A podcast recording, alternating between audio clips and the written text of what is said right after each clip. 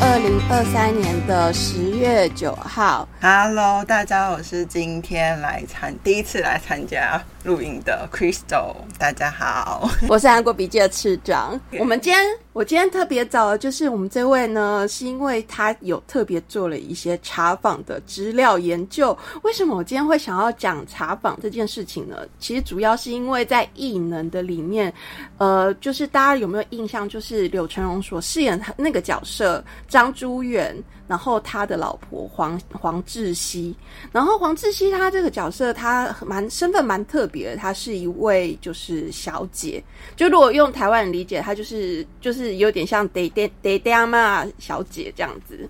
然后，所以在做这个资料研究，其实就是因为我发现，就是这整件事情的根源是蛮有趣的。它同时可以比较就是台日韩三个国家的状况，然后刚好就是可以 刚好 Crystal 他对这方面他也略做了一点功课，所以我就决定找他一起来聊聊，就是关于茶坊的文化。觉得如果讲到茶坊，最早的话呢，就是从日本的时候开始，因为日本那时候在江户年代的时候，他们开始有接触了洋人，他们也被迫开港。那开港之后呢，就是有一些为洋人服务开设的咖啡馆，那个时间大概是一八六四年到一八七零年左右。然后然后等到一八七七年的时候，咖啡正式的进口日本。其实同时间在这个时间啊，大概光绪十年的时候，英国人也有引进就是咖啡在台湾试种。那时候这种地点在三峡，但是因为就是技术太烂，所以那时候没有真正的发展起来。然后在韩国的状况，咖啡是从什么时候开始进口的呢？韩国大概也是要到大家比较熟悉的朝鲜，朝鲜时期的时候，那时候也是因为主要韩国比较特别的是，韩国天主教文化其实蛮盛行的。对，所以在那个时候也差不多跟日本是差不多，也是一八六四、一八六五以后的时候开始，韩国开始有出现咖啡文化，就是开始有喝咖啡这件事。嗯嗯嗯那大部分啊，大部分大家都会说，韩国真的有开始喝咖啡，主要是高宗皇帝。那就是嗯，被记录下来喝第一口咖啡的人。对，然后就是最后也是喝了最后一口咖啡，然后离开这个世上的人。哦，真的吗？就有有一个阴谋论啦，但是我觉得这这件事情就现在就是因为毕竟是老师，所以我会说的比较小心。就是有很多哦很多记录，可能都是说日本人最后就是知道，因为高中皇帝他非常喜欢喝咖啡，然后因为他走的很突然。所以就有说他应该是被毒杀的，哦，就是但毒杀有很多说法，就是高宗皇帝其实后来也没有子嗣嘛，也有说就是他在他每天喝的咖啡里面其实有掺了一些不好的东西，哦哦，避孕药。可能有，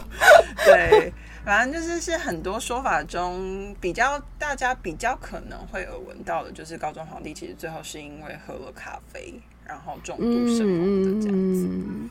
嗯，嗯，咖啡是韩国人的伤心历史之一。伤心历史之一。那我们就是，如果回到就是要茶讲茶坊的起源的话呢，其实就是第一个，在日本的来说，第一个就是具有近代成熟咖啡店形式的咖啡。就是茶坊，其实它是一八八八年，就是明治二十一年所开业的可否茶馆。然后我觉得比较有趣的是，这间茶馆它是就是郑志龙留日的第九代后人所开设的，然后他在东京开了日本的第一家咖啡馆。所以他现在还在吗？他现在我有看过，就是那个店址，嗯，就是有一个看棒会写说这里就是曾经是可否茶馆这样子。就是有一个像是历史遗迹这样子的记录对，对对对对对对对对。因为像韩国的话，当然就是以记录上来讲啊，就是近现代我们可以称为现在比较类似咖啡茶、咖啡馆形式的茶馆的话，可能就是也是要到了韩国叫做韩国跟日本呃跟台湾有点不一样，台湾是叫日治时期嘛，那对韩国他们官方比较正式的名称其实是日帝强占期，这是现在目前韩国人对外的话会有的说法。所以那个时候一开始的话，也是在那个时期，然后现在的话，我们会说它大概是在一九二三，就真的也是玩的蛮多的。然后一间叫二建，也是日文名字，然后还是一间日式比较偏日式的茶坊。对，是目前考古来说，韩国比较普遍可以看得到的，他们认为是比较算是第一家，因为它都有记录比较完整的咖啡馆、茶馆形式的咖啡馆这样子。那如果在台湾的话，是纯茶馆形式的咖啡馆的话，嗯，因为这边我搜寻到的资料，第一间就是有开业的，是一九。一八九七年，然后他有一家叫西洋轩的开业广告，就是在报纸上面有个开业广告。然后它是一称一家称为是茶馆的餐厅，但是所以它不是一个纯粹的咖啡店，因为它是其实是有卖就是西洋的餐点啊、洋酒啊，然后也有卖欧式的咖啡。那如果真的要到纯咖啡店的话，可能要到一九一二年的狮子咖啡店开幕。然后在这个这个狮子咖啡店开幕的时间，其实在这个前面呢，日本的话大概就是在一九一一年左右，在东京的银座，它呃首先是春天咖啡店开幕，再来有一个叫做就是也是一个狮子咖啡店啦。然后其实从这银座这间狮子咖啡店，它其实就开始有女服务生，但是还没有开始陪坐。这个时候的东京的咖啡店呢？就是都比较像是欧洲的译文沙龙形式，我觉得就跟韩国很像。韩国一开始也是，它比较像是仿欧洲，比较像是很多文人聚集的场所，所以大概在那个年代，电影里面出现的也会比较偏向。很多文艺人士聚集的地方，然后主要应该也不是喝茶喝咖啡，主要就是希望有一个聚集的场所，然后大家可以聊文学，然后办一些活动。因为像韩国的话，当时就是茶馆开始盛行的时候，就会有很多，也有人说，就是韩国人真的开始营运茶坊的话，也是电影导演。对对对对对对对，所以就会变成，其实它其实是跟译文的结合是很紧密的。对我蛮意外，就是韩国在日本从一开始就有特别会标注说，哎，当时并没有女服务生这件事情。因为女服生女女服务生其实是后来才出现的，因为就是呃一开始其实都是很纯粹，就是一个译文沙龙的形式，属于就是让那些译文人士啊，就是像你刚才说的，做一些。就是文化交流使用，然后但是台湾开的第一间咖狮子咖啡店的话，其实它开幕的时候就已经有女几服务了。那我就很好奇，因为像韩国的茶坊啊，它其实大多数的就茶坊这个空间的形象，它其实就是一个女性的形象。所以我在收集资料的时候，就有查到，就是他们有说。早期其实，在开茶坊的时候，也有一个女导演，她开了一间茶坊。然后那间茶坊其实也有出现在之前早几二零一六年的时候，有一部电影叫《密探》。对，然后你仔细看，它其实里面有一个场景，就有出现那一家茶坊的名称，它叫 Kakadu，就是很可爱的名字。哎，它是真实存在的。对，它是真实存在的。因为当时我就看了很多韩国的，就是。韩国其实每部电影，特别是这种大片，很多影迷就会去分析很多场景。我觉得这很好玩，因为我自己每次在上课的时候也会跟学生在玩这种游戏。就是你看到这部电影里面有多少是剧评会觉得很有趣的场景设定，嗯，然后它里面就有就有一些影评或者是有一些影迷，他们就把这个东西特别标出来，然后就说：“哎，这是其实是嗯一个很早很早期的一个电影导演他开设的。”一家咖啡馆、茶馆这样子，呃，不，但更正一下，应该不是女导演了，她就是一个电影导演，然后叫伊康孙，应该是翻成中文应该是李庆孙导演，他开的那个咖啡馆，对。不过，其实后面就是看呃，你所说这边的，就是后面的查访啊，其实最主要前面有一个改变这些就是译文沙龙形式的一个最重要原因，就是因为呃，一九二三年在日本发生了关东大地震，然后那个一震啊，就把那个那个叫什么银座里头的那些纯译文沙龙形式的咖啡店都震掉了。就变成是大阪的情色咖啡店开始进入东京，所以那时候就是这种有漂亮小姐。漂亮女服务生来陪做贩卖暧昧的那种想象的小姐，就是大概从一九二四年左右开始。所以，嗯，对，所以台湾跟韩国都是在日本的，就是这条线之后，也开始发展起就是所谓的女几文化。但我觉得日本可能是另外，可能也许真的是因为大地震的关系，所以它的整个进程会推进的。就是毕竟，我觉得很多产业它从初始期到兴盛期到衰落期的时候，特别是从兴盛到衰落，它其实是一个很快的过程，而且会发生很多本来是好的事情，都会变得变得有点糟糕的状况。嗯嗯嗯。对日本，我反而比较少会注意到说，哎，它其实在这么早期就已经开始，因为韩国其实到很后面，它大概要到六零年代之后。他才真的是慢慢从本来比较像是译文性质的，然后到中间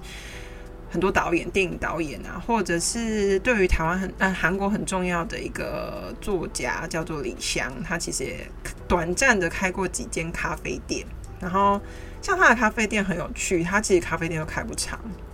但是他有一间咖啡店的名字，就我在韩国的时候也会常去。他在韩国现在还有一个以那一。当时他叫切比塔榜，就是燕子茶馆哦，燕子茶馆，你有去过吗？在首没有没有。它这个很有趣的一个，也是它也是一个译文场所，当然不是在原址啦，当然就是变成是那个意象。韩国人现在年轻人还是把它保留下来，然后用这个，它还在营业就对了。它不是同一家，因为它那一家其实它的位置是比较在接近。李湘开的那一家是比较接近在现在清溪川那里的位置的哦。然后现在我说的那一家后来新开的，它比较像是一个音乐空间，然后很多也是音乐家会在那边交流啊的地点的话，它是比较偏靠近在宏大那一区的地方哦。对，但我觉得对于韩国人来讲，也许他们在。留下塔邦的印象，除了电影，像我们比较刚好二零二三年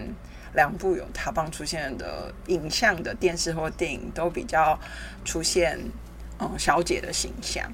可是对于韩国人来讲，我觉得比较特别的是，大概是六六七零年代那时候，特别是七零年代那个时候，它其实就是会变成。它比可能比日本多了一个中间的那个缓冲的环节，是它会变成是一个更偏向音乐性的。对对，就比如说六零年代的时候，我不知道你有没有看过，也是一部电影，然后它是韩孝珠在里面有演的。然后它是叫做 Sexy Bong，然后它是韩国一个六零年代的时候也是很有名的一个乐团。它就是一个音乐咖啡馆，对不对？对对对对对对对，音乐茶坊，对对对对。其实这条这条支线在日本也有，而且日本其实比韩国先发生。应该是，我觉得因为依据如果是咖啡开始进入，然后再加上韩国其实是经过日本殖民之后，很多东西。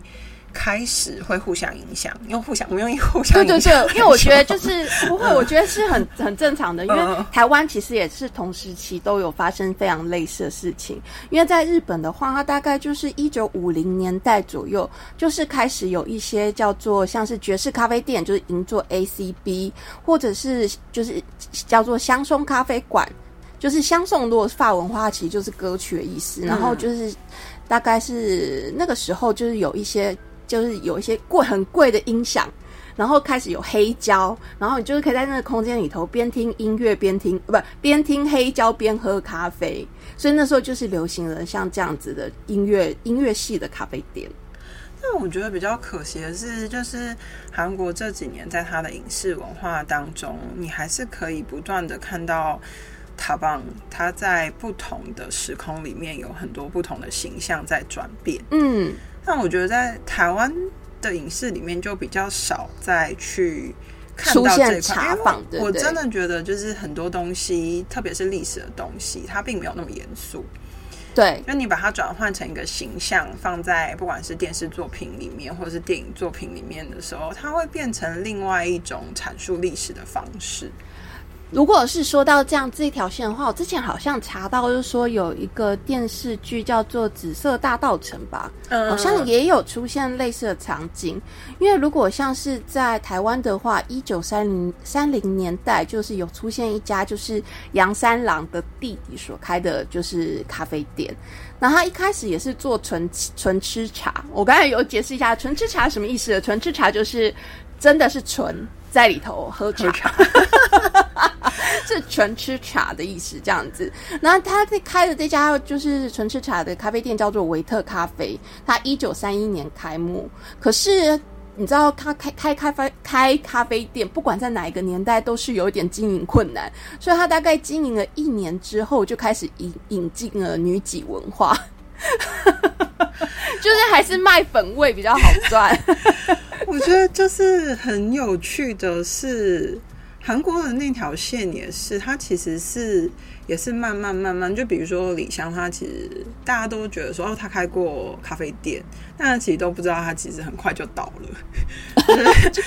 我觉得就是靠译文线，但我觉得译文线里面真的比较特别的，就是大家应该如果有印象的话。学林茶坊就是在很多很多，特别是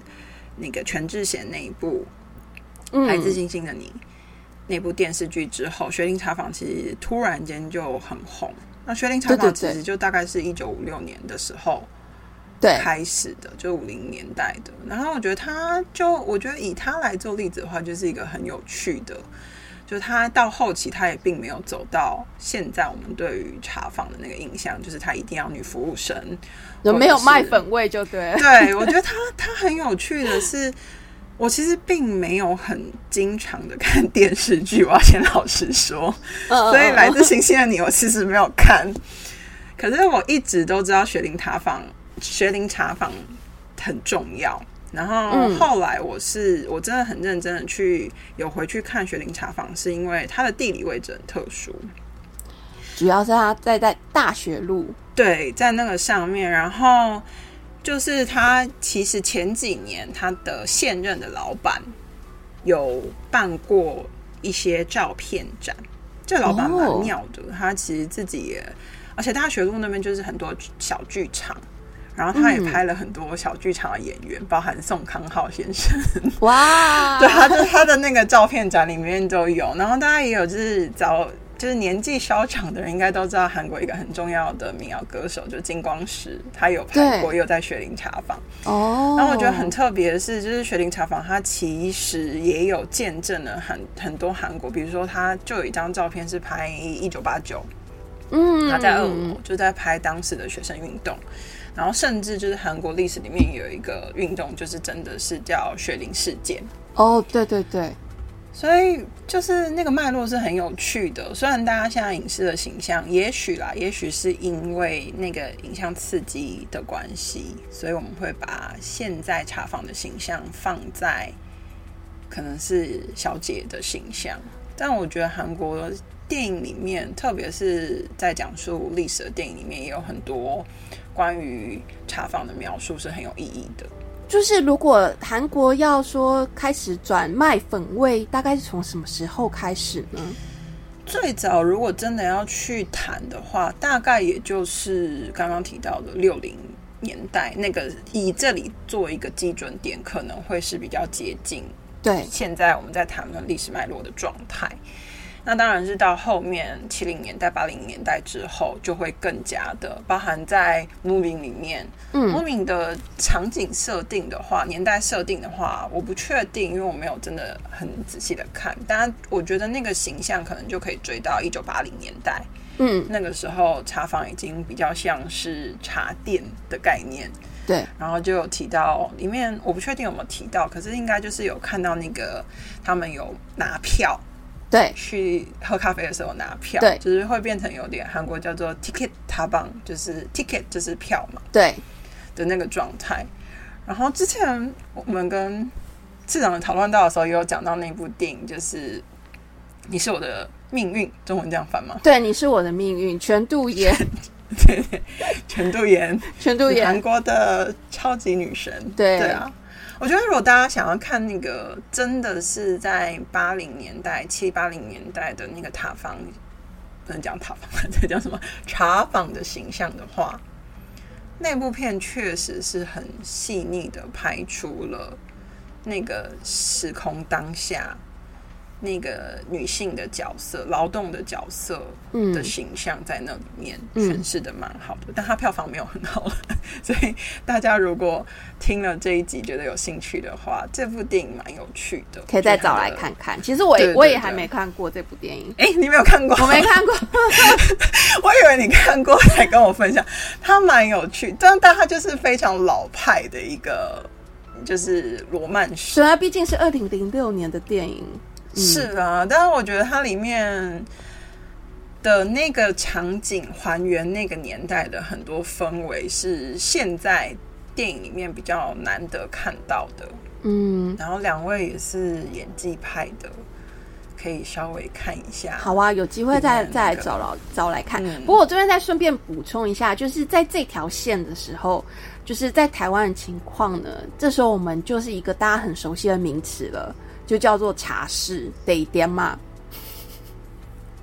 这我真的很常听，可是我确实没有认真的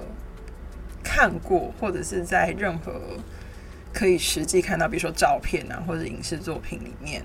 看到那个形象空间到底是什么。其实就也有像什么阿公店啊，就是类似这种，大概一九六零七零年代，然后万华就是开始有一些咖啡情色产业的，就是情有情色产业的咖啡店了，然后就是包装成在卖咖啡、卖酒、卖茶，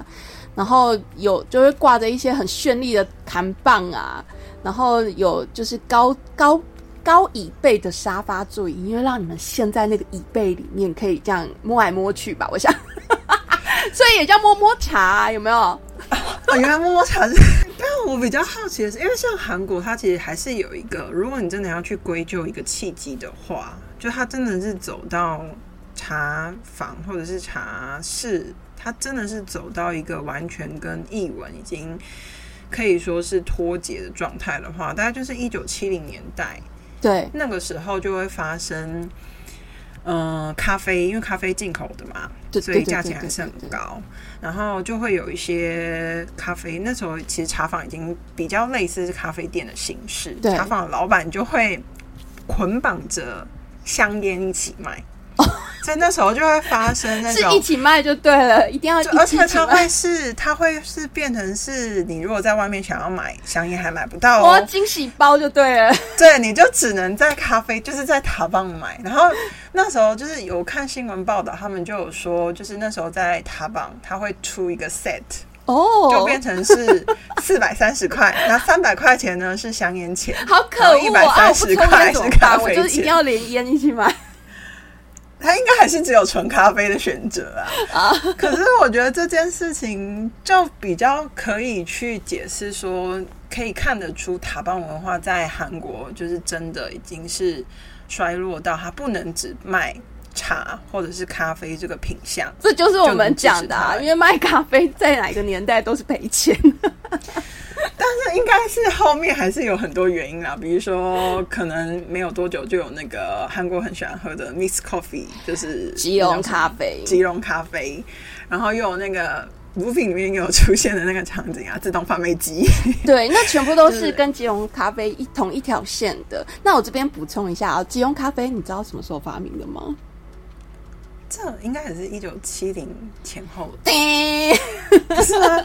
更后吗你？知道吉隆咖啡其实在一八九零年的时候，纽西兰的大卫斯特朗所发明的，有没有很早？找到一个吓吓死人呢、是谁在喝？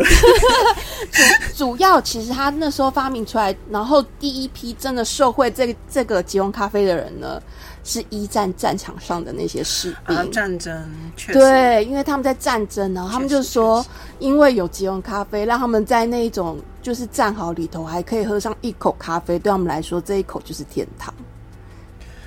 就是虽然这么说很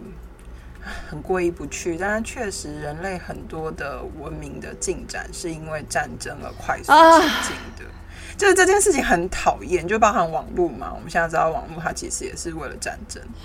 所以有时候都不知道，就是该反省我们活得这么便利，其实牺牲了什么。你知道，我昨天就是看阿斯达，然后我就是边看的时候，就边在自己的脸书上面就写了一些就是心得笔记，这样子很简短的笔记。然后刚好就有一个有看的朋友，然后就进来跟我聊天，然后后来。我就有讲到一件，因为我看的那一集就是铁器被发明了，然后我就在沿线就是搜寻一些铁器的资料的时候，然后就是说，真的已知用铁对人类来说是一件很重要的事情。然后我朋友就在问我说：“那铁器他们那时候开始使用的时候是先用做做与做什么这样子？”那我又跑去爬了一下资料，就是说，因为铁那时候是比。是一个贵金属，因为它很难制作，所以它就是比较难取得这样子。所以最早一开始，它就是拿来做一些就是宗教仪式礼仪用的。这样后来就当然当然可以开始掌握这个技术的时候，第一个拿来就是做武器。所以你就是说，那个人类的矛盾，就是你刚才讲的，人类第一个就会先拿来做武器。可是我觉得就是很矛盾，但是也会觉得。某个部分，如果如果真的往善的那一面来谈的话，就是因为你一定有什么东西想要守护，对，所以你才会需要武器，才会需要一个领土去保卫。可是就是要端看人类想要把这个东西权力滥用到什么程度啦。因为我们真的以现代人来说，很多受贿的很多制造的产品，或者是。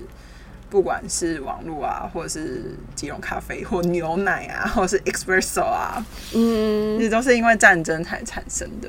就是很矛盾哈。嗯，就是，就可能就是要自己反省一下，说现在人生已经够便利了，不要再那么贪婪。我希望大家都躺平，不要在那边发射一些奇怪的东西到天上了。就特别是这几天又在看战争的新闻，就觉得对啊，真的很伤心哎！我那天才讲说，我心里头觉得很矛盾，因为我同一天在刷 IG，然后我那天刷 IG 的时候，就是一边韩国疯狂在传烟火的烟火的照片、影片，另外一边演唱会，我这一天都被学生洗版演唱会，然后另外一边就一直看到就是。以巴冲突的飞天的炮弹，然后你就会觉得这两者真的很冲突，就是它一样就是往天上飞过去的，一个是让人家觉得哇好美好幸福的烟火，然后一个是让人家失去幸福的炮弹，就是觉得人类真的要冷静一点哎，人类。我觉得就是要更多的沟通吧，就是你不想沟通的时候，才会觉得武力可以解决，或者是用战争的方式可以解决。但以巴冲突是一个很难政治问题，很难很难解的很长期、很长期的一个问题。对啊，那我们先跳过，我们回到我们的茶房。对，所以就是大概是在那个时候，我觉得韩国真的，韩国现在比较会说他。茶坊的没落大概就是从一九七零是比较快速的，然后那时候我们前几次见面的时候，你还记得我们就有在谈到说，就是咖啡其实也不是纯咖啡。然后我后来去查资料才发现，哎，真的就是韩国在也差不多在七零年代那时候就有发生。有些不孝的咖啡业者，就为了让那咖啡颜色看起来深一点，但是又不想用那么多咖啡，他就会真的掺就是烟烟灰，就是把烟灰就是吸烟里面的一些成分然后进去。其实最早的话是因为在二战的时候，他们那时候或者是就是刚韩战结束的时候，因为那时候物资取得比较困难，在日本的时候也是，在台湾也是，然后那时候的咖啡就是会用一些。奇特的方式来制作，比如说可能是养生的绿豆咖啡。可是你不觉得这听起来还有那个商人的良知吗？就是绿豆还不会造成太严重的。但你刚才说烟灰就有点可怕。我觉得就是会变成。很多东西到后期，也许本来它是一个很美好的空间，对，然后大家就会随着不同的时期发生。但我觉得韩国确实啦，因为韩国大家虽然看到九零年代之后，韩国整个经济上来之后突飞猛进，但是其实，在那个之前，韩国确实也经历了一段非常非常非常压抑跟贫困的时代。哦，对，然后很多东西就会用现在的角度来看，很不可思议，跟觉得怎么会这样。可是我觉得置身在那个时间点，可能就真的无可奈何。比如说，像是一九六零年代，朴正熙就是一九六一年就是政变之后，然后他那时候都有在推动一些就是国产产品的运动，所以咖啡店那时候就是开始禁止出售咖啡。那那个那些茶茶坊怎么办呢？就是一定要跟大家澄清一下，就是韩国的茶不是真的茶。这样讲会很奇怪，就我每次在跟学生讲说，韩国的传统茶其实里面多数都没有茶的成分，然后学生就会傻眼，想说老师你在讲什么？你中文怎么这么差？那个蛋炒饭里头没有蛋。但但我要解，这是可以解释的。就我每次都跟学生讲说，你们想想看啊，就是因为韩国的茶文化并没有想象中这么样，跟台湾或日本跟中国有这么长的历史。然后韩国人其实。也没有对于茶也没有那么多，比较少喝茶。那所谓的传统茶，它其实是，比如说我们知道双花茶或者是大枣茶、红枣茶。它其实我觉得那个茶的意思是指茶汤，它是诚心诚意的去熬煮了某些营养有营养成分的食材，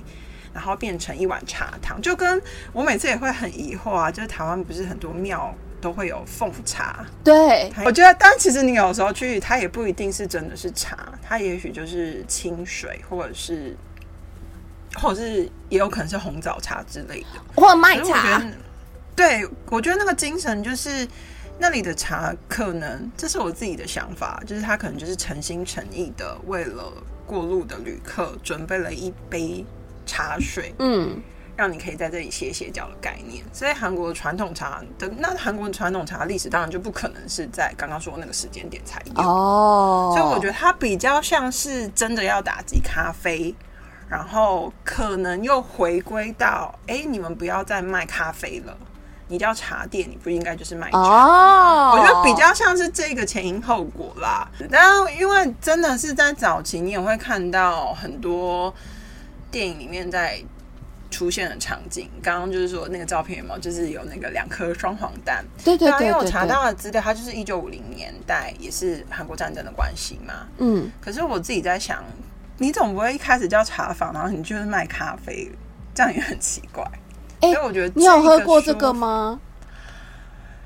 它其实有出现在我面前过啦，就是以前到那个那个人事洞。大家都知道人事洞嘛？对，他就是以前也是人事洞，也是一个很有趣的故事，就是它的历史。哦，但今天就不讲了。然后人事洞，它现在其实我呃好久没有去了。它二楼其实有很多传统茶店。哦，真的，我去过好多次，我都不知道，你都没有上去，没有，因为完全不会看到二楼啊。那你知道人事洞的招牌都是只能标注韩文吗？哦，我不知道哎，没有发现哎，就是大家一定要去看这件事情。人事洞那一条街其实没有很长，然后又离景福宫很近。对，然后它原本是在做二手交易的，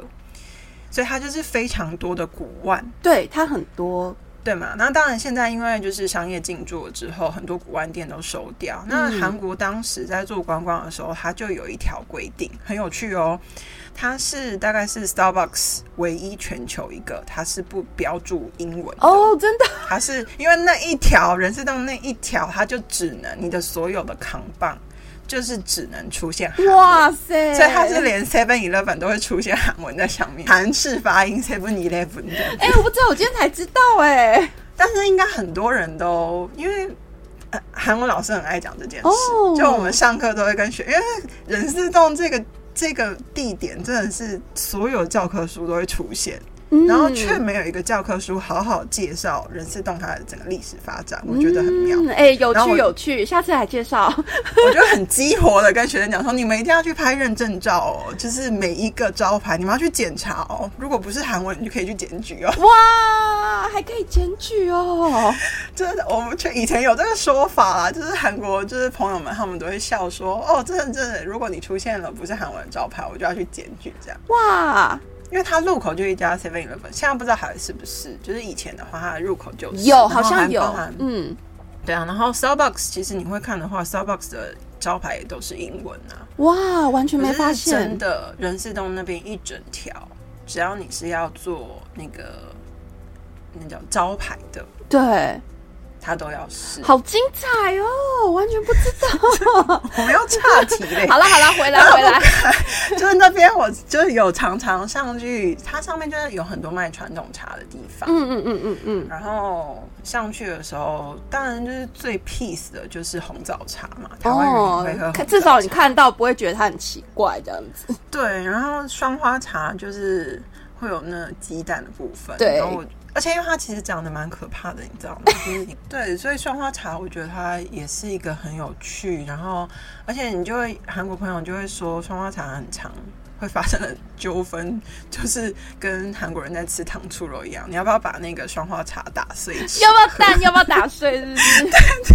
就是如果大家有看，今年也是有另外一部电视剧，就是也是在一九八七那个年代的，嗯然后中文翻《偶然遇见的你》。啊，我有看，我然后里面有看。你有看那部吗？有有有然后里面有有不是也是故事的场景，不是也是设定它就是一个在茶房，就是砰砰打棒，对对对对发生的事件嘛。啊，里面不是男主角也有在那边喝的时候就被，因为我们这样会爆雷吗？没关系，没关系，讲可以可以可以爆。雷，可以爆雷。它里面不是就有那个场景，我们每次都会很喜欢跟学生说这些，就是你有没有看到他有一次那个老板娘，其实就是男主角的妈妈啦，对。他就请他喝双花茶，对，哦，我觉得那个意思就很有深意啊，就是诚心诚意的招待你什么，所以他拿出了双花茶，而不是咖啡。嗯，然后男主角不就把它搅碎了吗？。对，然后妈妈就呈现了很韩国妈妈的动作，就是整个很大力的拍下去，就说你怎么可以把它搅碎？不然要怎么喝？不搅碎的人是怎么喝？一口把蛋黄吞下去吗？我觉得就是很多，你有看过很多韩国的电影里面，男生也会吃那个生鸡蛋呐、啊，哦就是早上叫起来，对然后我才会说一早吃这个就会很有精神的感觉。其实我真的觉得，就是茶坊的文化可以做很多研究的时候是，因为我还没有跟次长讲过，我觉得我最早最早一直在纠结，说我到底要称它茶坊，我到底要跟学生讲说它是咖啡厅还是茶坊的时候，是因为。我就有发现，台湾其实有一部电影叫《天马茶坊》，对它就是二二八以二二八历史背景嘛。那大家应该知道，天马茶坊的老板就是这天马茶坊是以他的老板的名字命名的嘛，就是詹天马。对，然后，所以我就在想说，诶，其实翻译上面台湾有这个用法，那就应该要沿用台湾的。可是我就会发现，嗯，很多台湾的翻译就会直接翻咖啡厅。我就你知道做翻译的人就会觉得说，哦嗯，可是台湾不是也有茶坊或茶对呀、呀、而且我觉得以韩文的就是音的话发翻成茶坊，我觉得是比较适合的。所以我们刚才讲的时候还是很混乱，两个东西都并行的讲，一下茶坊，一下咖啡店的在讲。因因为其实韩国的脉络下来的话，就是韩国也会定调说茶坊的终结是因为咖啡厅，就是后期到了八零之后，嗯，但七零也有很辉煌的转型成刚刚讲的嘛，就是黑胶很盛行的时候，然后又有 DJ 出现。对对对对对，它，其实有一阵子就会很活络的出现，说，哎，它又吸引了很多年轻人回到茶坊的原因，是因为它会变成是一个有点像是台湾的话，就会有点像是早期的河岸啊，或者是在那个公馆，就是在台大附近也有很多那种咖啡厅，嗯小小的咖啡厅，但它其实也有在做一些音乐空间嗯嗯嗯。的展演那样子。而且我记得我有收到资料，这个 DJ 很有趣哦，就我觉得他就变成是那种很年轻人会去那边制造一点浪漫偶遇的场合，因为他就去就可以，你就可以给 D DJ 那个小纸条，然后就说我要点播什么“爱你一万年”给那个穿橘衣服的小姐。我觉得这个超可爱的，所以我觉得你知道这个东西，就是我不知道，我觉得这是属于韩国人很特殊的浪漫，而且韩国人到现在啊，好了，我也不能说到现在，因为年轻人我真的不是很懂，就是他们还是会有 radio 听 radio 的习惯，嗯嗯然后特别是考试的时候，有没有？就是高考的时候，你什么都不能做，然后就手机也不能用，电视也不能看，然后就是很多人，我常常在听韩国的 radio 的时候，他们就会说，就是我现在在准备考试，但是我想要点一首歌，然后他就会有要写那个原因嘛，对对对，那个 radio 的那个主播就会很认真的念完之后，然后就会送他一首歌，哇，我就觉得那种就是很有那种爬棒的感觉，就是有有有有有。哦为了传递什么，对对对对对，很可爱的那种。对啊，所以我觉得塔邦这个空间是一个非常在韩国啦，就是被被整理出一个很有趣、很有趣的一个历史的形象在那里，嗯然后每个时期都有很多不同的功能，然后到今天也还是不断的、不断的出现在影视作品上面。嗯，很有趣。其实我觉得这件事情就会就到后面嘛，就八零年代之后，塔邦其实也经历，就是所有的问题点好像都是把它真的商业化营运的时候，很多问题就会出现。因为塔棒到后来就是看资料嘛，就是大概在八零年代之后，它就出现了很多连锁的形式，嗯，是韩国传统的茶坊，就是塔棒，就是塔棒。就，是出现，然后就会有很多问题就产生嘛。然后再加上，其实七零年代、八零年代刚刚讲到了，就是六零之后，就是小姐的文化开始形成了之后，雷吉的文化开始形成了之后，就会，我觉得这种东西就会绑在一起。就是小姐的文化出来之后，因为你吸引的客群，也许就会比较偏向，呃，比较不 OK 的状态的客户。嗯，所以他们自然而然就会后续就会带进毒品啊。哦像后来其实，在韩国新闻里面，你就会常常看到说，哦，塔棒又出现了什么可能贩毒的事情，哦或哦，未成年在里面做一些不法的情事这样子。嗯嗯嗯，然后就是我觉得那个就是并行嘛，就是商业在运作，然后再加上它整个应该是说，当你想要把它完全开放成大众化的时候，就会有这个风险，因为本来塔邦是一个比较阶级的。嗯是贵族啊，或者是文人啊，他才能去的一个场所。嗯然后慢慢慢慢慢慢，它开放到大众的时候，就是人数一多，一定就会有一些问题产生。嗯，那只是到八零年代，就是突然，也不是突然，就是到那个时机点的时候，就已经变成是连锁进来。然后当然，咖啡咖真的咖啡馆也开始出现。就是我们现在形式完全就是卖咖啡的咖啡店开始进来韩国的市场里，对，差不多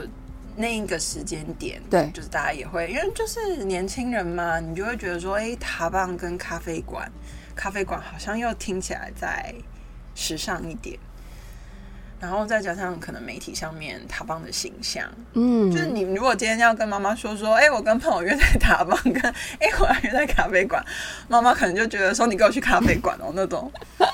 就是因为我觉得咖啡馆这件事情，不管是塔方或咖啡馆，对于韩国人都是一件很有趣的事。我不知道对台湾来说是什么样的空间，但我最早最早开始意识到它是一个很有趣的空间是。我大概两千年，二零零六、二零零七那个时候，在韩国，然后有一次我真的是突然意识到说，哎、我真的在台湾住很久的一个感觉是，某一天我就在咖啡店里面写明信片给我的朋友，然后就我约了一个姐姐，她就来，然后就进了咖啡店之后，我就是看到她那个表情，我这辈子都觉得很可爱。她就一副说你怎么会这样？然后你知道她为什么很惊讶吗？为什么？你有没有猜猜看？就是我就是做了很一般的事哦，就是你在台湾对进了咖啡店，点了一杯咖啡，对坐在那里做自己的事。对，这样有什么不但那行吗？姐姐很惊慌哦，为什么？你在台湾啊？就是你知道韩国的武力拿大真的不是改的，就是什么事情都必须是武力这个单位，就是我们这个单位。 What？他就就觉得你怎么可以一个人在咖啡店吗？他就立刻冲过来，然后就说：“你还好吗？괜찮아요？괜찮아？” 然后我想说：“怎么了吗？”哦，我说 我我是要被攻击还是什么？后来我就是说，他就说我们赶快收一收，然后他就说我就怕木扎，就是叫我们去吃饭这样。嗯嗯嗯，然后就到了吃饭的地方，然后那个姐姐就语重心长说：“有什么事情就可以说啊，怎么了吗帮忙。这我我一个人喝咖啡错了吗？对，就错了。他就说，我就跟他讲说，嗯，就是怎么了吗？我就很就是开始有点担心了，你知道吗？你就很怕说自己是不是冒犯到什么事情。哦，然后他就说，哦，就是一般在韩国，当时啊，现在可能就不一定会这样。当时他就说，其实韩国人真的很少一个人进咖啡厅，或者是一个人进餐厅。餐厅大家可能就知道，然后就是这种情况只会发生在两种状态，嗯，一种就是你失恋，一种就是你失婚。你可以理解他就是很紧张，看我在写什么东西，然后就是 觉得你是不是失恋，心情不好这样子？然后对，然后你就哦，后来就会发现说，哦，原来就是咖啡店在台湾，你会觉得，哎，一个人进去很自然啊。对啊，然后你就真的会特别去注意说，哦，在咖啡店好像真的很少看到一个人坐在那里。哦现在可能不一样了啦，因为我觉得韩国的整体的文化也在随着很多的新有在改变有在改变。嗯然后就觉得那很有趣。然后韩国人也是不是都会说嘛？以前都会说，如果你要那个那叫什么相相亲，不叫相亲 s o g a t，sogeting 叫什么？相亲啊，相亲啊 s o g a t i n 相亲，应该不能说相亲，因 s o 为 g a 相 t i 亲 n 是比较正式的，然后 sogeting 比较像是联谊，哦，对，比较像是联谊那种对对感觉。对对对，对啊，然后不是也都会说，就是如果你们今天第一次约，就会约在咖啡厅。嗯，然后如果觉得感觉还不错，就会去看场电影。然后看场电影还哦，不错，我就会吃晚餐。对啊，它是有顺序的，就对。就是，哎，这个，哎，就是听说啊，就是听那个姐姐们说，他们就会说，就是约会大家就是心知肚明会有这个顺序，所以如果你觉得两个人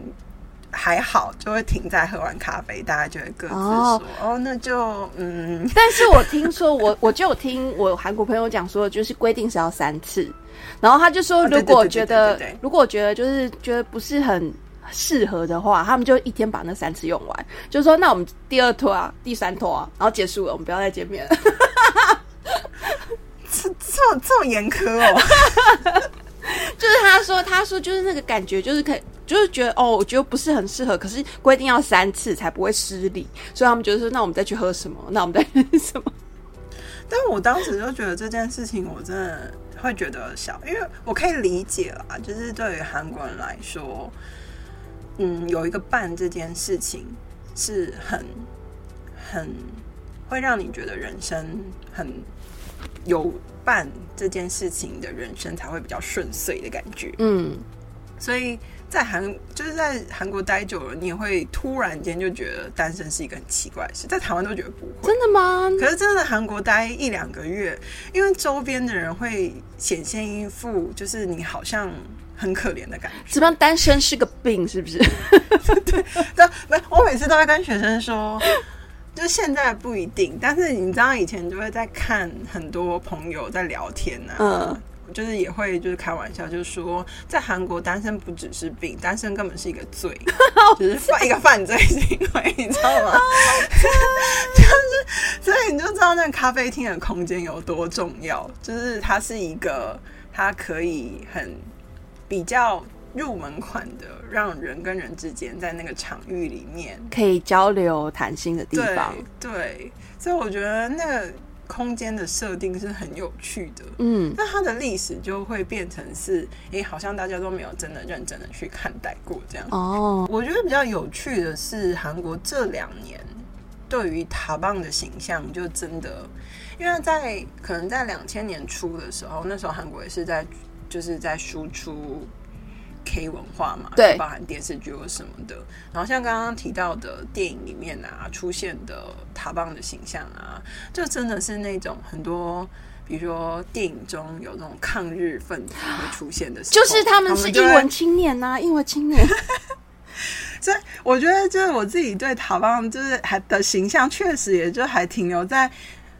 这这是真的，可能很多现在我自己的学生也会出现那种会跟我说，哦，老师，我其实是两千年以后出生的状况，一定会发生的。可我自己真的对于韩国的咖啡厅或者是茶坊这个空间最深的印象，真的是孙艺珍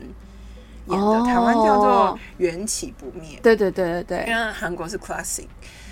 然后就是因为他们最后那个场景就是出现在咖啡厅，对，就是当时我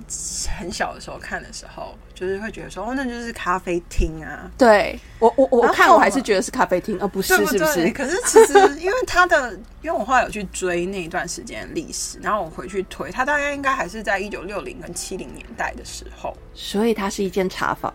他应该还是在塔棒的阶段。哦，就是我自己在想，可是你会觉得，哎、那你就跟我们刚刚在谈到的，就是六零七零以后，特别是七零八零的时候，塔棒已经变成完全不同的形式的时候，又是另外一个很有趣的话题。嗯嗯嗯就是哎、诶早期韩国人在做塔棒的形象的时候，其实就算已经是到六七零年代，但他还是会把它包装成再早一点的，就是那个空间是非常浪漫的。总是有一种复古的韵味在里面。对，但是这几年你就会发现，哎、他又就也有可能是因为台湾韩国这几年在输出的影视文化的形象比较强烈，对特别是女性的塑造，对，就会变得是会需要一个很强势的印象在那，嗯，所以连带着塔邦的形象也跟着转变。变成一个哎、诶女性好像看起来就是包含刚刚提到今年，今年也是上映的电影，在韩国现在算是第三部票房突破收益平衡的那部电影，嗯，就是《神鬼海底捞》。对里面也是塔邦女老板的形象，也是一个非常看起来非常的强势的哦形象的。对，所以我就觉得这是很有趣的一个现象，就是韩国的影视，特别是电影跟电视剧，可以看到很多东西，嗯，很多韩国人想要营造出的一个形象。你是说他们现在最塑造的茶坊的形象跟以前就是单纯小姐在卖的形象又不一样吗？你知道这个还意思吗？是我觉得这个东西就会很有趣，就是毕竟你在输出一个国家的形象的时候，even 是八零年代、七零年代，嗯，可是他还是会用一种对于形象上面比较有利的情况去阐述那一段历史。就是呃，虽然一样是茶房小姐，就是但是她我们现在的诠释跟阐述会把她们讲成比较有自主权的女性。或者是我觉得另外一个说法是，他会给人物一个故事，嗯所以他就不会是把空间去局限说。我觉得这个这这件事情是我很喜欢跟学生讨论韩国电影跟影视的原因，是因为当一个历史背景加入了人物的故事的时候，就不会是单纯的好人跟坏人。嗯嗯嗯嗯嗯，因为就像刚刚讲的嘛，如果你单纯只是讲摸摸茶的文化，对我们的刻板印象就是哦，她就是一群女生，然后在做一个大家比较不可能认同的事情。但是大家没有想到说，为什么她会去做摸摸茶？对，就是那个那个历史背景之下，对就比如说韩国在五零、六零、七零，刚刚有提到的一些政治的因素之下，跟历史的背景、年代、经济的那些考量之下，嗯因为其实五零、六零也会提到，就是整个的劳动环境嗯嗯的差异，然后跟特别是女性的角色，嗯，又会是更阶级底下对。劳对动阶级底下最底层的那个状态。对，所以我觉得这个东西就会变成是，当你看到那个形象在塑造的时候，好的说法是我用另外一个诠释的立场，比如说我站在女性的立场去重新诠释那段历史的时候，我就不应该只被包装成哦，我就是哦，大家觉得可能就是呃，可能就是小姐或者是妓女的形象。嗯，而是这个背后，其实我承担了很大的历史业障在里面。历史业障。对，我觉得就是那个东西是很有趣的，就是它为什么发生，也许就是那个社会氛围之下，它产生的一个职业别。对，可是如果我们只是单纯的把它变成一种对立的，就是哦，就是你是高尚职业，你是低下职业的话，我觉得那个对话就永远完全不可能形成。讲太远，不会不会不会，讲的很好。就我我我自己觉得，就是每次在跟学生讨论这些东西的时候，就会发现很有趣，因为学生就会开始提出很多观点，嗯就是哎、诶我发现我真的在韩国电影里面或者是电视剧里面，真的有看到这些东西耶。可是这些东西它到底代表什么啊？然后我们就可以进入更更文化层次的讨论，就说哦，如果从这些资料里面，我们可能因为我觉得历史资料毕竟它也是属于当权者所撰写出来的嘛，所以它毕竟还是有一些宣传的意味在里面。其实我觉得几年前就是比较常出现像这种茶坊小姐的，会是出现在一些连续杀人案里面。哦，对对对对对对对，就就是是会包装成你应该，你就是因为会这样，所以才会被怎样。对，就很常他们比如说出去送咖啡，然后出去服务，然后就被连续杀人犯就是杀害这样子，因为他们可能因为就是他们背景也是属于比较嗯弱势，然后可能亲人不太常联系，也就造成犯人有机可可乘。确实，我觉得早期大家可能因为开膛手杰克吧，就是这个连续杀人魔的形象太深植人心，哦影视作品在写他，因为他就是真的就是挑就是妓女在做对象。嗯，就是一些性产业服务的小姐。对对对对，所以就会变成好像一开始大家对于那样子的剧情片的连续杀人的那种剧情的描述会比较 focus 在，那确实也有可能早期的犯罪可能就是这一种特种行业的比较容易变成一个目标，嗯，可能就是比较没有人关心吧，就是大家可能会觉得哦他们怎么样，我们也不会特别真的耶，就说起来也是挺挺让人觉得伤心的哦。就是我自己在看塔邦的一些资料的时候，其实也会觉得很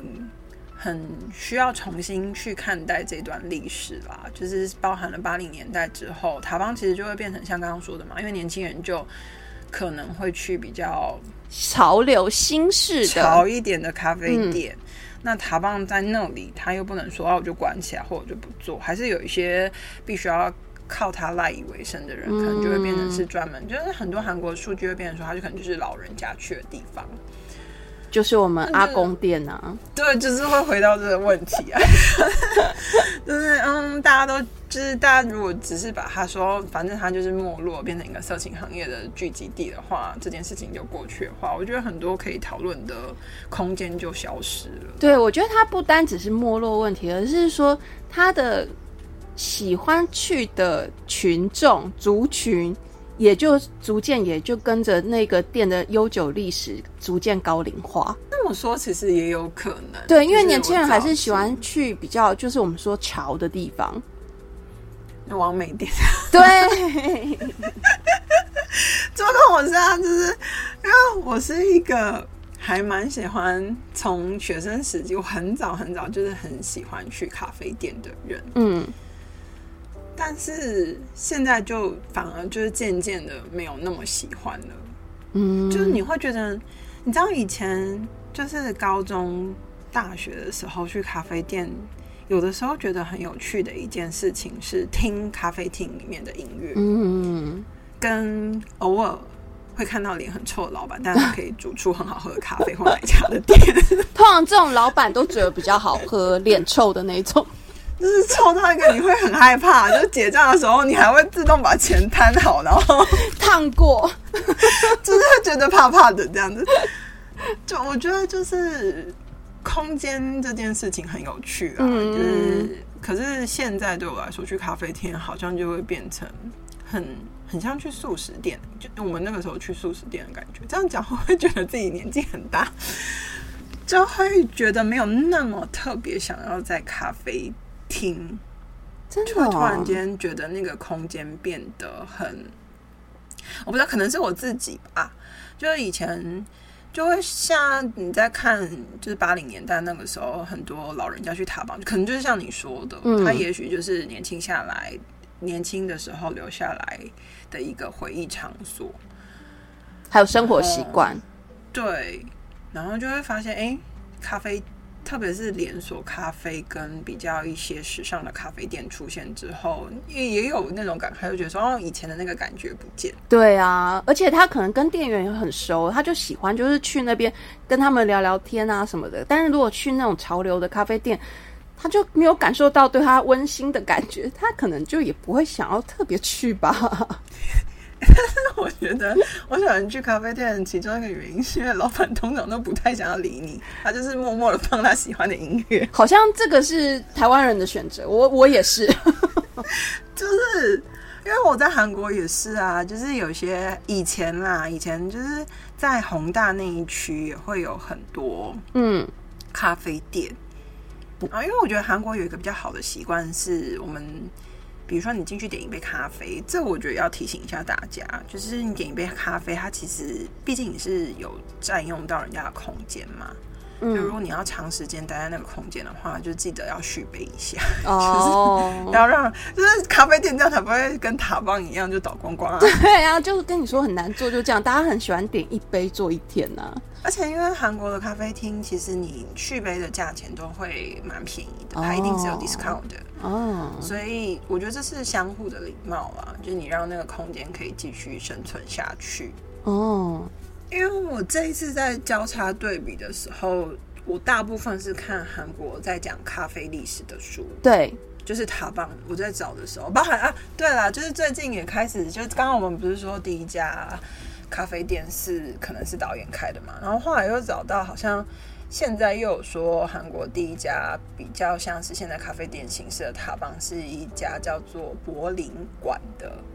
茶坊。柏林馆。对，就是那个，真的是德国那个柏林哦，柏林馆。就是我这一次再重新看，因为我觉得这个东西很有趣。就是刚刚说是那个嘛，二建，对，中文叫二二建，算是日本人开的。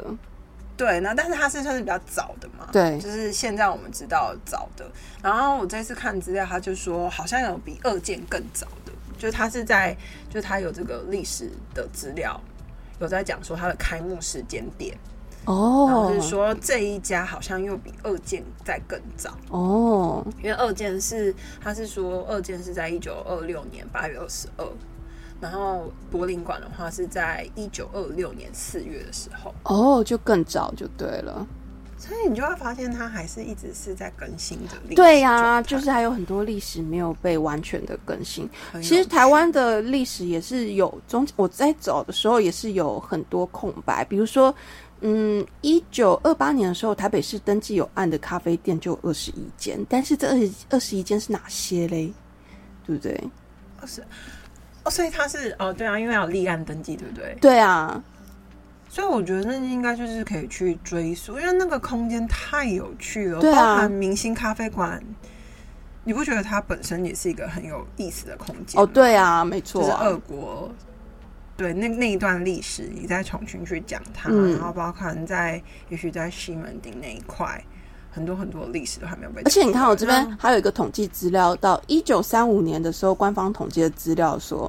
台湾那时候有一百七十四间咖啡店，然后一千两百九十呃一千两百七十九位女几耶，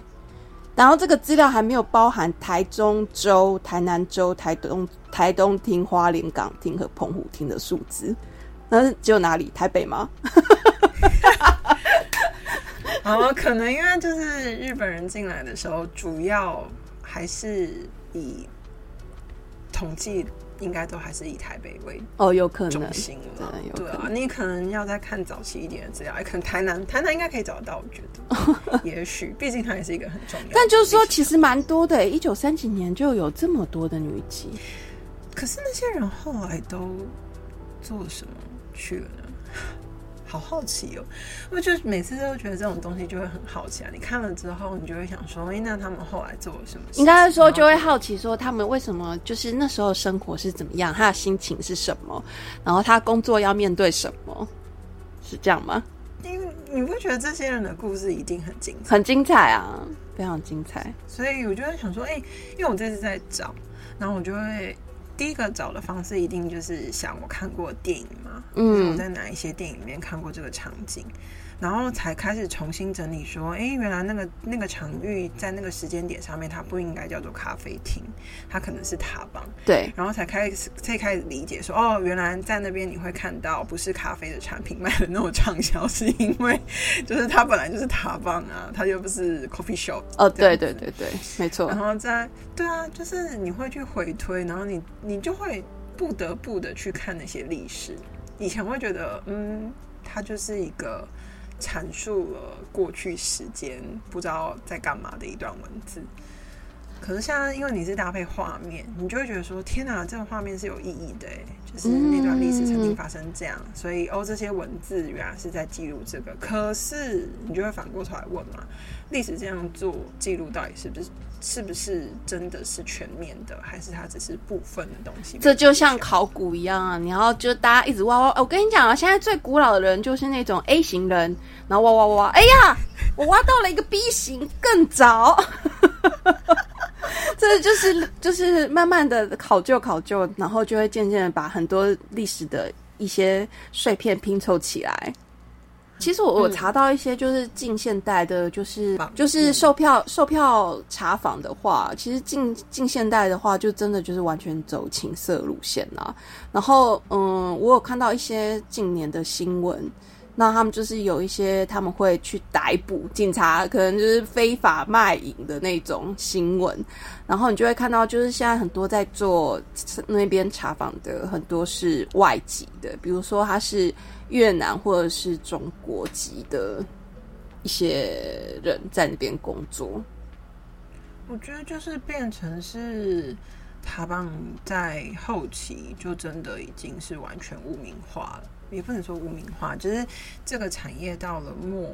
它就真的是末期了，就是就是一部分已经是完全转作为情色场域啦。但是我就要说，讲到这个，我就后来也有看到一个很可爱的新闻，就是釜山，我印象中是釜山，就是它也有一个本来应该到后期也是都是在做青色塔棒的一个空间，嗯嗯嗯，然后就有人把它买下来，嗯，然后重新整理，然后又再开放，嗯，然后又又又重新变成一个新的。就是译文空间的概念的那个那样子的，对，但他没有去把那一段历史掩盖掉，就说哦，他曾经是性买卖的塔邦，然后他就是他曾经是这样子的地方，可是我们现在重新的把它变成一个更好的地方。我觉得我那时候在查到的时候看到这个新闻，其实有一点小感动。嗯，反正我觉得就是韩国的那个塔邦文化。很好的是，我觉得它正在跟以前可能在谈塔棒的时候，会比较跟咖啡咖啡厅混在一起。嗯，但我觉得这几年在影视剧上面的形象，慢慢的把它拉开来，变成一个比较像是东方符号、亚洲符号、韩国符号的一个东西，再去做呈现。我觉得这件东西就很重要。所以呢，我们来总结一下，就是其实现在在目前韩国还是有一些茶坊存在，就是纯吃茶的茶坊。对，我觉得还是应该是说，就是回归到比较传统的形式的，一定还是存在在观光这个产业链里面。那就欢迎大家有机会可以去踏访一下，就是里头有你提到的学龄茶坊吗？学林有，然后还有刚刚提到在新村那一家嘛，对，特苏里塔邦。然后我记得在已知路，大家知道已知路？我知道，我超爱已知路的，上班族最喜欢去的很多美食嘛。记不记得把那有 cookie 说？我觉得那个就是一层一层贴皮很丰富的地方，我爱。맞아맞아 cookie 说，嗯，맛집도많고카페도되게많아 요。 然后那边我记得也有也有几家。 但是我还没有做到功课，说那几家里面是到底是后面在模仿塔邦的状态去重新建造的，还是就是它也是原址？因为你知道，就是中五路大家应该都知道吧？就明洞旁边，它是以前的电影街，那边应该也会有一些塔邦，就是因为电影面经常会出现，可能在电影院旁边就是咖啡厅的那个场景嘛。所以那边可能也会有一些。然后以之路那边我也知道有这几年，就是如果你去韩国观光的话，你会发现他们的 hot place，就是韩国年轻人喜欢去的，里面也有几家。对，到到时候也可以找一些资讯。我我记得是我那时候在搜寻的时候找到三家，就是刚刚提到的前面两家，跟第三家应该是我的印象是在乙之路那边。然后你知道哦，可能因为 s u 里它有搬过楼层，所以它的它里面内部其实也很新。可是我觉得它有保留那个氛围，嗯，所以真的真的，你想要看一九五零、一九五六那个年代最原汁原味的，可能真的还是雪梨嘛。嗯，找机会要去。对，可以去看看。嗯，好啊。那我们最终最后我们会再把这些资讯，就这几家茶坊资讯补充在资讯栏里头。嗯，那我们今天闲聊的关于韩国的咖啡茶坊文化，大致上就到这里喽。好的，谢谢大家。安妞，拜拜。安妞。